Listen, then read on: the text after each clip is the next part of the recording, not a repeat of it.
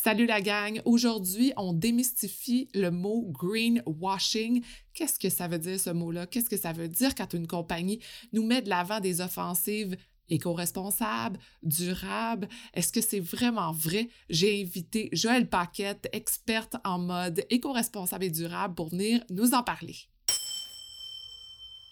Salut Joël! Salut Sophie! On parle du greenwashing, un gros mot que je croyais comprendre et que je ne suis plus sûre de bien comprendre. Donc, explique-moi, c'est quoi le greenwashing? On en entend beaucoup parler de ce temps-ci, mais en fait, ça date de 1986, la première mention du terme greenwashing par Jay Westerfeld, qui est un environnementaliste. Puis lui, dans le fond, il avait inventé ce mot-là pour parler un peu de l'industrie hôtelière qui, dans ce temps-là, avait mis en place des initiatives entre guillemets éco-responsables, mais que finalement, c'était plus pour sauver de l'argent que d'autres choses. Maintenant, c'est beaucoup plus comme dans la culture populaire, on en entend beaucoup parler. Puis en français, on entend souvent le mot éco-blanchiment. Donc la définition du Larousse, c'est utilisation fallacieuse d'arguments faisant état de bonnes pratiques écologiques dans des opérations de marketing ou de communication.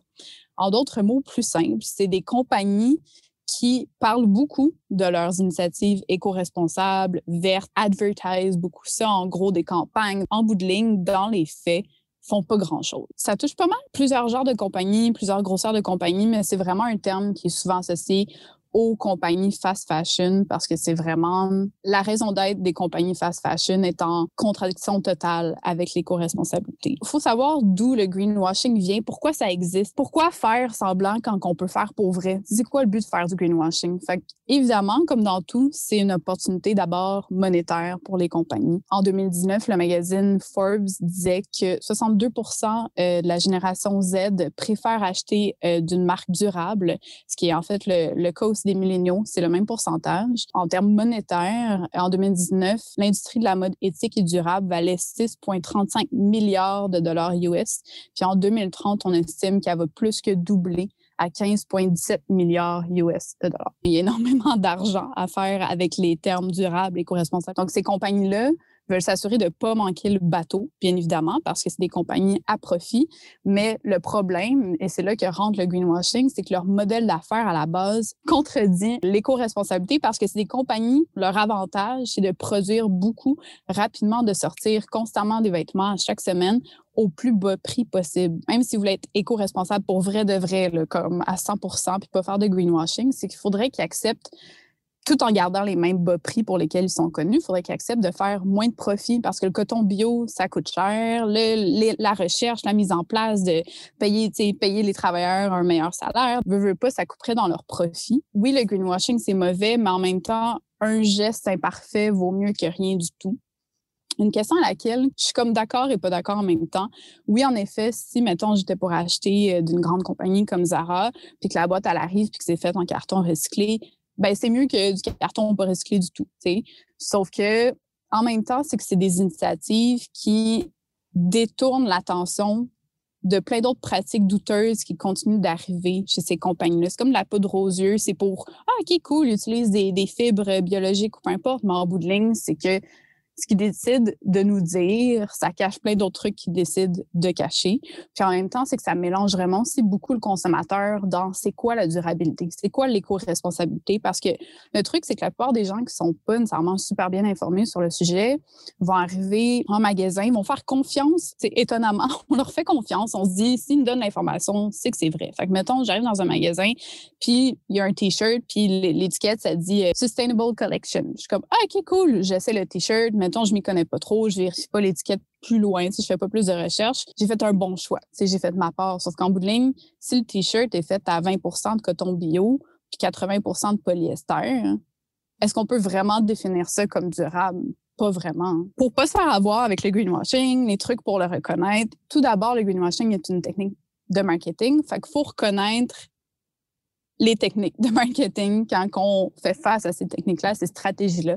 Euh, ça passe d'abord par le choix de mots qui est utilisé. Il y a beaucoup de compagnies qui utilisent des mots très beaux, très comme rêveurs, mais qui veulent rien dire, que ce soit conscious. Sur Reza, j'ai vu responsible edit.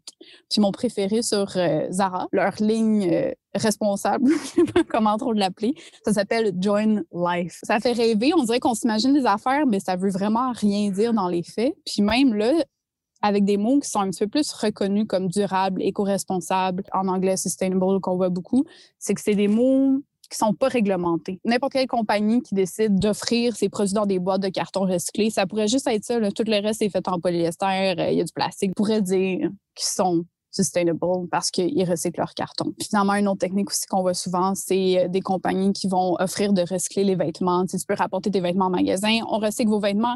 Et bonne nouvelle, vous avez 25 de rabais sur votre prochain achat. Fait encore là, il y a toujours une espèce d'agenda en arrière de, d'essayer de te vendre quelque chose de plus, de, de te convaincre d'acheter encore plus chez eux. Il faut aller chercher une transparence chez les marques. C'est pas, pas la chose la plus sexy, mais les chiffres parlent d'eux-mêmes. Les compagnies qui révèlent leur impact environnemental, production de carbone, de CO2, leurs euh, objectifs pour les années à venir. Les compagnies qui parlent vraiment en chiffres puis qui font vraiment état d'une transparence totale, c'est vraiment idéal. Les compagnies qui n'ont rien à cacher vont étaler tout ce qu'elles font. Être éco-responsable puis être cohérent dans son discours, c'est quand même assez compliqué. Puis ça devient vraiment une fierté chez les marques qui le font bien. fait que les marques qui le font, ça va être clair, ça va être écrit sur le site. Ils vont présenter leurs usines, ils vont présenter leurs travailleurs, ils vont présenter les fibres qu'ils utilisent. Ils vont... Il n'y aura pas de zone grise. Mon dicton, c'est que s'il faut que tu fouilles plus que genre trois minutes sur un site web pour trouver l'information que tu cherches, puis tu la trouves pas, c'est très mauvais signe. Chez Zara, par exemple, je regardais dans leur catégorie Join Life, il y avait une camisole à 7,90 Puis là-dedans, passe-y une seconde, tu payes là-dessus tu payes la production de la camisole, tu payes la livraison, le loyer de la boutique du Zara au centre-ville à Montréal. Tu payes tes employés, puis la compagnie fait encore un profit sur ce 7,90$-là. Puis comme on dit en anglais, something's gotta give, ben souvent la personne, en fait, la personne qui paye pour ça, c'est le travailleur qui coûte cette fameuse camisole-là, c'est lui qui perd le plus. Ce que ça fait, c'est que ça détourne la conversation au niveau de la production éthique d'un bien. C'est qu'on est tellement bombardé de messages puis d'initiatives vertes, puis à quel point qu'ils font des efforts, puis qu'ils veulent réduire leur empreinte environnementale et tout, que on oublie toute la conversation qui est arrivée beaucoup dans les années 2000, 90, c'est quand les compagnies comme Gap puis Nike puis tout ont été comme prises en, flagrant délit de, de production euh, non éthique. On oublie comme tout ce part-là de la conversation. Puis en général, c'est que les compagnies qui font pas de greenwashing, qui sont réellement éco-responsables, vont avoir une vision 360 de cette responsabilité-là. Ça s'arrêtera pas juste aux fibres, à leur emballage, à leurs énergies renouvelables ils vont avoir non seulement la santé de la, planète Terre à cœur, mais aussi le bien-être de leurs employés. Donc, mon mot de la fin, ce serait de Gênez-vous pas pour utiliser votre voix, utiliser, les médias sociaux pour call out les marques qui, d'après vous, font ce genre de pratique-là de greenwashing. Utiliser des hashtags comme Who Made My Clothes, justement, pour vraiment comme les, confronter un peu à leurs décisions puis à leur manière de faire, puis pour qu'ils se rendent compte aussi que le consommateur veut mieux, que quand on décide de dépenser nos sous dans une compagnie, c'est comme si on investissait dans une compagnie. on est des investisseurs d'une compagnie, puis on devient des endosseurs des valeurs que ces compagnies-là partagent. Donc, se questionner si on a envie d'encourager ce genre de pratique-là. Merci beaucoup, Jaël. Je comprends mieux c'est quoi le greenwashing maintenant? Si les gens veulent te suivre, en connaître davantage sur tout ce que tu fais, où peuvent-ils te contacter? Ben, vous pouvez me suivre sur Instagram, at veryjoel, ou sinon, euh, j'ai aussi mon blog qui parle de mode éthique et de clean beauty, veryjoel.com. Merci beaucoup, Jaël. Merci à toi. Merci d'avoir été à l'écoute. J'espère que vous êtes incroyablement inspirés pour vos projets. Si ça vous intéresse de garder contact, rendez-vous sur Instagram sur le compte de Femmes de Fer ou abonnez-vous à l'infolettre. Et si vous aimez l'épisode, vous pouvez laisser un commentaire. C'est ce qui me motive à trouver les meilleures femmes de fer pour vous. Et je vous dis à la prochaine.